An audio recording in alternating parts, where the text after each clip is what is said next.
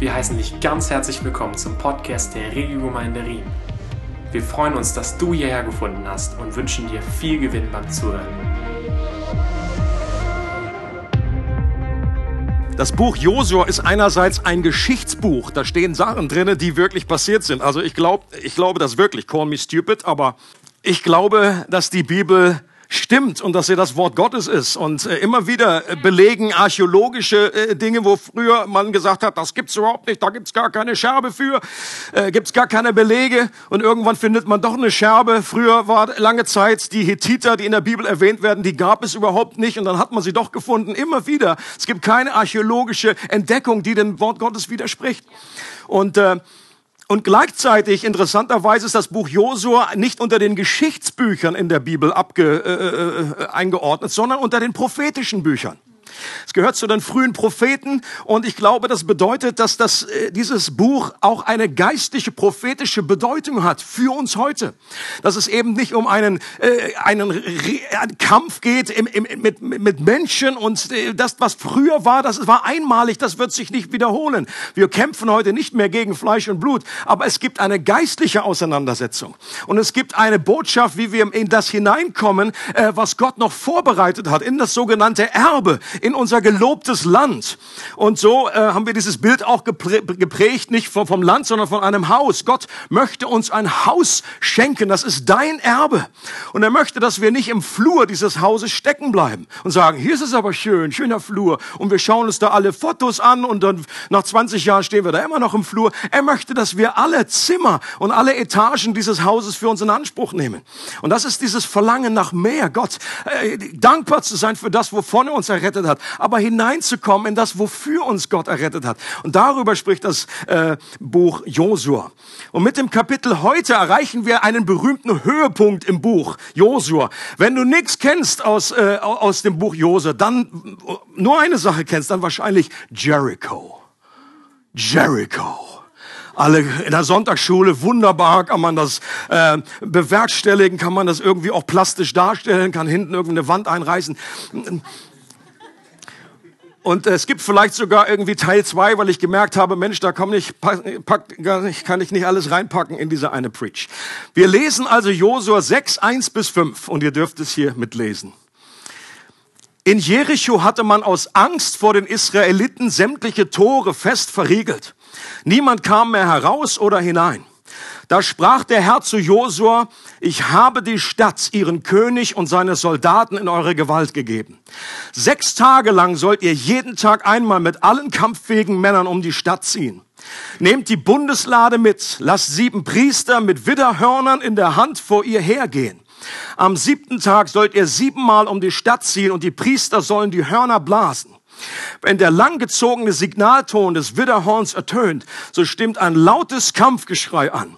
Dann wird die Stadtmauer einstürzen und ihr könnt von allen Seiten nach Jericho eindringen.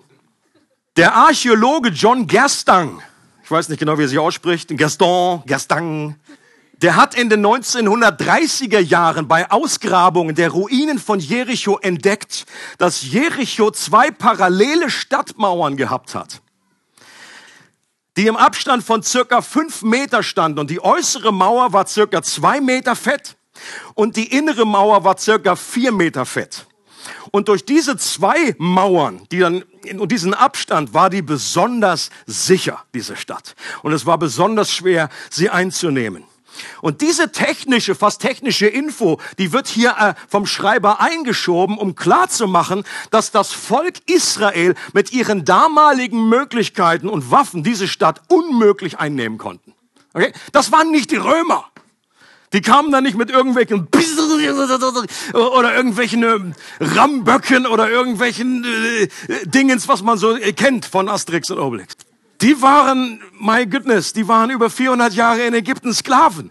Die hatten noch nicht mehr gescheite Waffen. Das waren keine, klar gab es einige Soldaten und ausgebildet, aber das war, glaube ich, alles auf einem recht äh, tiefen Niveau. Und dann spricht wieder der Oberste des Heeres. Es geht ja hier weiter. Da sprach der Herr zu Josua. Ich glaube, hier geht es nämlich weiter. Es war nur ein Zwischenschub. Und wenn ihr euch erinnert an die letzte Predigt, also von mir, ähm, dann spricht hier der Oberste des Heeres. der Josua begegnet kurz vor der Schlacht. Ich glaube, dass dieses, diese Rede einfach jetzt weitergeht. Und wir haben schon festgestellt, dass dieser Oberste des Heeres kein geringerer war als Jesus selbst in einer menschlichen Erscheinung, bevor er dann später dauerhaft menschliche Gestalt annahm. Wir haben im Alten Testament immer sogenannte Theophanien, wo Gott erscheint, wo Jesus, das die zweite Person der Dreieinigkeit, äh, plötzlich auftaucht in einer menschlichen Gestalt, obwohl er ja eigentlich erst im Jahre null oder ungefähr oder minus fünf oder wie auch immer, dann auf die Erde kommt als Baby und als Jesus zur Welt kommt. Ein spannendes Geheimnis. Und letzte Predigt hatten wir bereits gesehen, dass Gott Josua vor dieser Schlacht begegnet ist, um ihm klarzumachen, dass er nicht einfach in Josuas Team spielt. Ihr erinnert euch an diese Frage. Josua sagt, bist du in meinem Team oder bist du bei denen? Und Jesus sagt, nein. Und Josua sagt, hm, interessant, auf eine Oder-Frage mit Nein zu antworten. Und Jesus einfach an der Stelle klar machen möchte, es ist nicht wichtig, ob ich jetzt irgendwie bei dir in deinem Team bin oder da. Wichtig ist, ob du, ob dein Volk in meinem Team mitspielt. Das ist die entscheidende Wendung. Er wollte sagen, okay, das ist diese veränderte Perspektive. Es geht im Glauben nicht primär um die Frage, ob Gott auf unserer Seite ist, sondern ob wir auf Gottes Seite sind.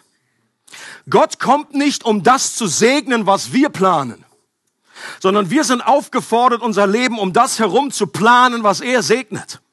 Josua teilt hier Gott nicht mit, was er so alles geplant hat und schlaue Ideen hat, wie man das jetzt irgendwie einnehmen könnte, sondern die Order kommt von Jesus selbst. Er ist der General. Jesus sagt, wie es läuft. Er sagt, was er für einen Plan hat. Das ist sein Plan, seine Schlacht, seine Strategie und die teilt er seinem Hauptmann Josua mit.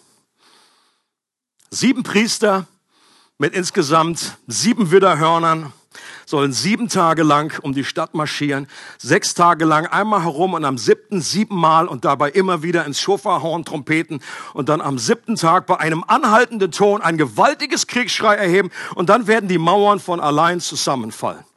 Und ich sage euch eins, wir haben den großen, großen Nachteil, dass wir diese Geschichte schon zu oft gehört haben. Dass sie uns irgendwie nicht mehr so richtig dass sie nicht mehr so richtig komisch rüberkommt, wie sie eigentlich rüberkommen müsste. Wenn man das zum ersten Mal gehört hat, wie außerirdisch dieser Plan beim ersten Mal geklungen haben muss. Ich, ich versuche mir vorzustellen, mein Josua hatte schon einiges mitgemacht. Aber ich glaube, das hat dem im Krone aufgesetzt. Wenn da Jesus einfach zu ihm redet, wie er diese Stadt einnehmen will. Stell dir vor, du bist Josua und musst mit so einem Schlachtplan zurück zum Volk und denen mitteilen, wie wir jetzt die Stadt erobern. Die, die fragen schon alle, sagen, Josua, Josua, du bist ja jemand begegnet. Ähm, du, du, du siehst excited aus. Sag uns, wie wir es machen. Wie machen wir es? Kommt wieder große Steine vom Himmel? Kommt Feuer vom Himmel? Werden wir einen riesen Katapult bekommen? Gibt es Zaubertrank? Wie machen wir es? Graben wir uns unter der Mauer? Hast du eine besondere Strategie von Gott? Und Josua sagt, hm, folgende Idee. Eins, zwei, drei, vier, fünf, sechs, sieben, nehmt eure Schofarhörner, nehmt die Bundeslade und dann gehen wir einmal pro Tag um die Stadt rum und keiner sagt ein Wort. Zwischendurch ein bisschen und dann legen wir uns wieder hin. Okay. Super, super. Warm machen. Und wann kommt's? Ja, die nächsten sechs Tage machen wir es ähnlich. Leute, versucht euch, ich glaube, wenn Josua nicht den Vorteil gehabt hätte von einer erfolgreichen Jordan-Durchquerung, hätten sie den an Ort und Stelle gelünscht und hätten einen neuen General sich da irgendwie eingesetzt. So, äh, so eine komische Story.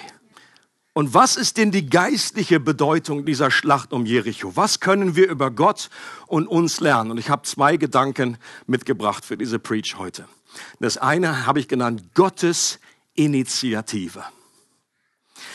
Ein Prinzip, das sich durch die ganze Schrift hindurchzieht, ist, dass die Initiative, wenn Gott irgendetwas tut, wenn er etwas plant, wenn er etwas anstößt, immer bei Gott liegt. Wir kennen solche Aussagen wie nicht wir haben Gott geliebt, er hat uns zuerst geliebt. Nicht wir haben Gott erwählt, sagt Jesus zu sein. Nicht ihr habt mich erwählt. Ich habe euch erwählt. Nicht wir, wir geben uns Gott zuerst hin. Das war Thema von den letzten beiden Predigten, die Hingabe. Selbst bei der Hingabe kannst du nicht irgendwie mit Appellen kommen und sagen, jetzt gib dich mal Gott mehr hin. Unsere Hingabe ist immer nur eine Reaktion auf die Hingabe, die schon vorher stattgefunden hat, wo Gott sich uns hingibt. Wenn wir sehen, wie Jesus sein Leben hingegeben hat, das motiviert uns. Und je mehr ich auf das schaue, nicht auf meine eigene Anstrengung, ich gebe mir mehr hin, ich gebe mir mehr hin, Ärmel hochkrempeln und das wird nicht helfen auf Dauer. Aber wenn ich schaue, wie Jesus im Garten gelitten hat, wie Blut getropft ist, wie er sein Leben äh, uns, uns, uns getrennt wurde vom Vater und ich verstehe, das ist aus Liebe zu mir geschehen, dann wird in meinem Herzen Hingabe wachsen. Ich glaube, dass Jericho ein Bild ist für gottfeindliche Bollwerke.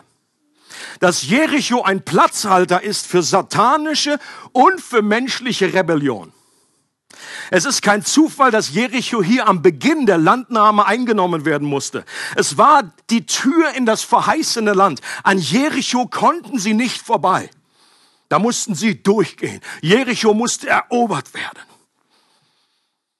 Und im Neuen Testament finden wir eine interessante Beschreibung von Jesus, die sehr ähnlich klingt. Und ich würde die verknüpfen und hier eine Parallele sehen. In Lukas 11 sagt Jesus diese, das ist direkt nach einer Befreiung von einer Person, wo sich Dämonen manifestiert haben. Und dann sagt Jesus Folgendes.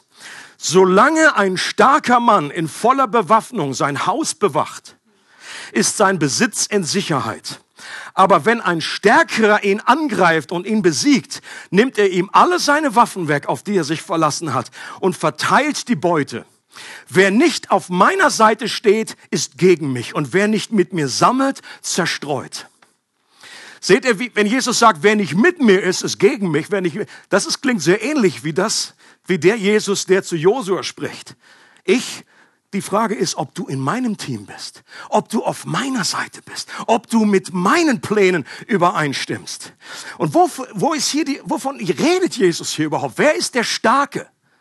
Ich glaube, dass Jesus hier von dem Herrn dieser Welt, wie er auch genannt wird, von dem Widersacher Gottes, von dem Teufel, dem Satan redet, der eine, einen Herrschafts-, gewissen Herrschaftsanspruch hat in der damaligen Zeit. Äh, sehr wahrscheinlich durch die Art und Weise, dass Adam und Eva ihre, ihre Herrschaft und Regierungsgewalt ein Stück abgetreten hatten durch den Sündenfall ist dem Teufel eine gewisse Gewalt und Macht übergeben worden. Er war der Starke und er war derjenige, der all die Menschen unter seiner Herrschaft hat durch die Sünde versklavt, auch einen Anspruch auf sie hatte.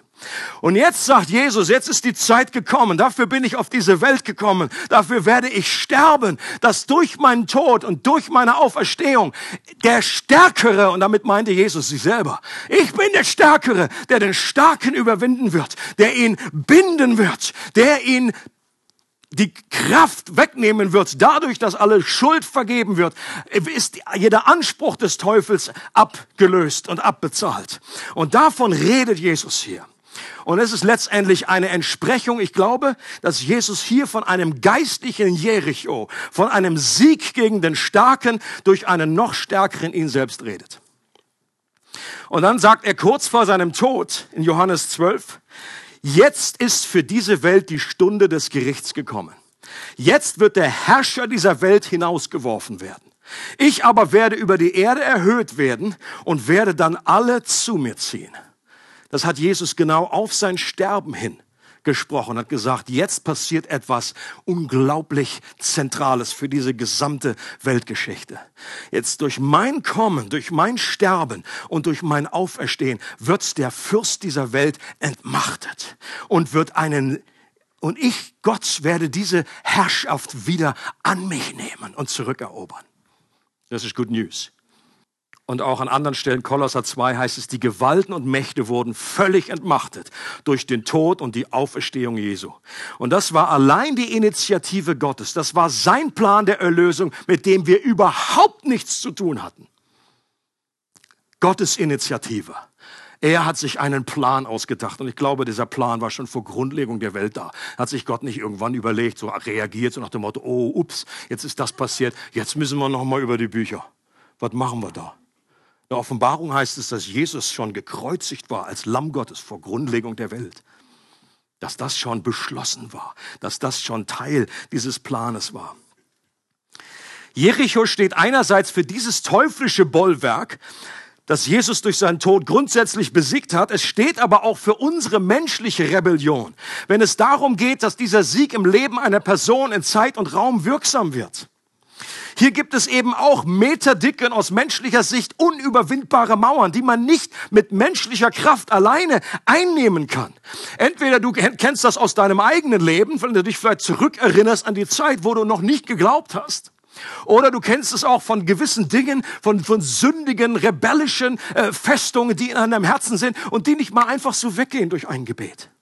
Oder du kennst es auch aus, von Menschen aus deinem Beziehungsumfeld, dass das menschliche Herz ebenfalls eine fest umschlossene Stadt mit fetten Mauern sein kann. Da äh, prallt irgendwie alles an von ab. Da kommt nichts rein und nichts raus. Da hilft keine noch so schlaue evangelistische Strategie. Da helfen keine noch so bunt gedruckten Traktate, die wir über die Mauern schmeißen. Hallo. Haben wir extra gemacht bei Photoshop äh, oder Print oder schön vierfarbig. Wenn du dich jetzt da nicht, äh, nicht zum Glauben kommst, ja, dann weiß ich auch nicht mehr. Da hilft auch der beste Kaffee nichts, den man Menschen überreicht und ihn anbietest. Da helfen sogar nicht mal übernatürliche Zeichen. Von Rahab wissen wir, dass die in Jericho gehört hat von all den Wundern, die Gott getan hat. Und dadurch ist sie zum Glauben gekommen. Aber viele aus Jericho sind nicht zum Glauben gekommen, nur wegen den Wundern.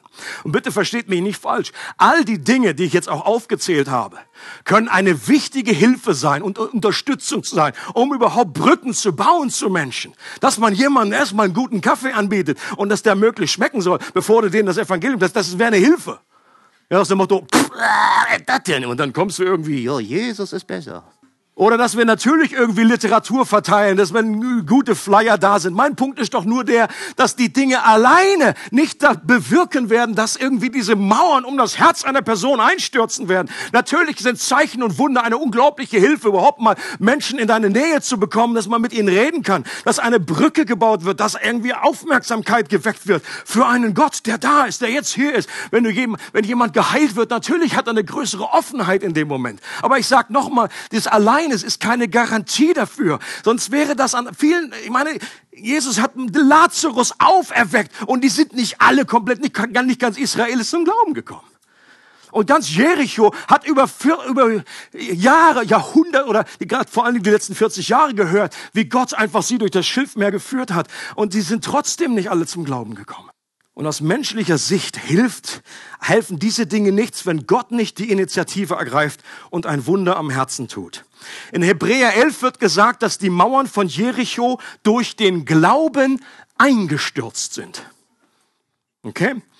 Und ich glaube, hier wertschätzt Gott den Anteil, den auch Menschen gehabt haben, genau wie Jesus immer wieder gesagt hat, bei einer Person, die geheilt wurde, dein Glauben hat dich geheilt. Es war ja letztendlich er Right?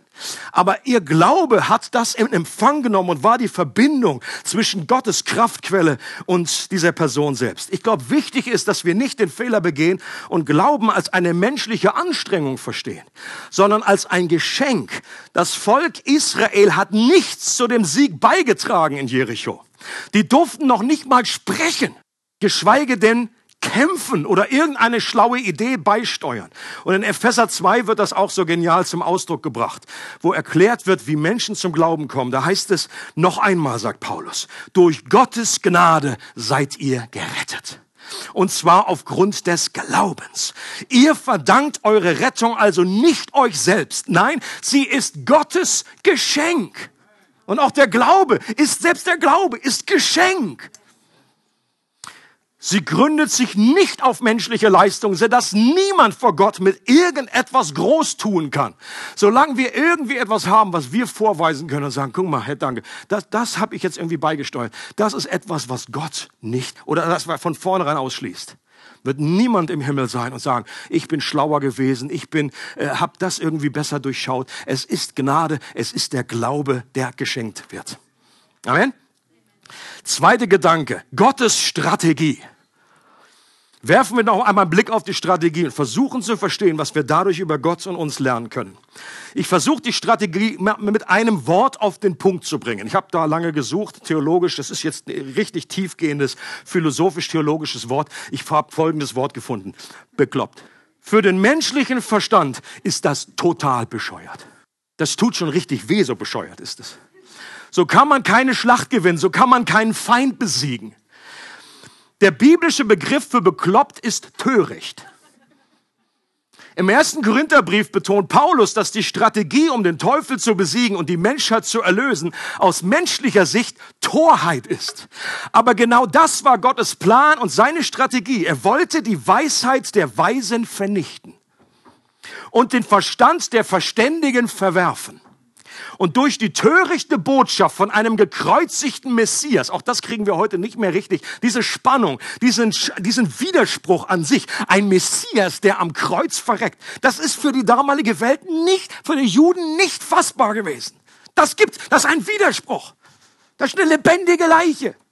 Am Kreuz hat Gott nicht durch eine Demonstration der Stärke, sondern durch eine scheinbare Schwäche die geistlichen Mauern Jerichos zum Einsturz gebracht und den Feind besiegt.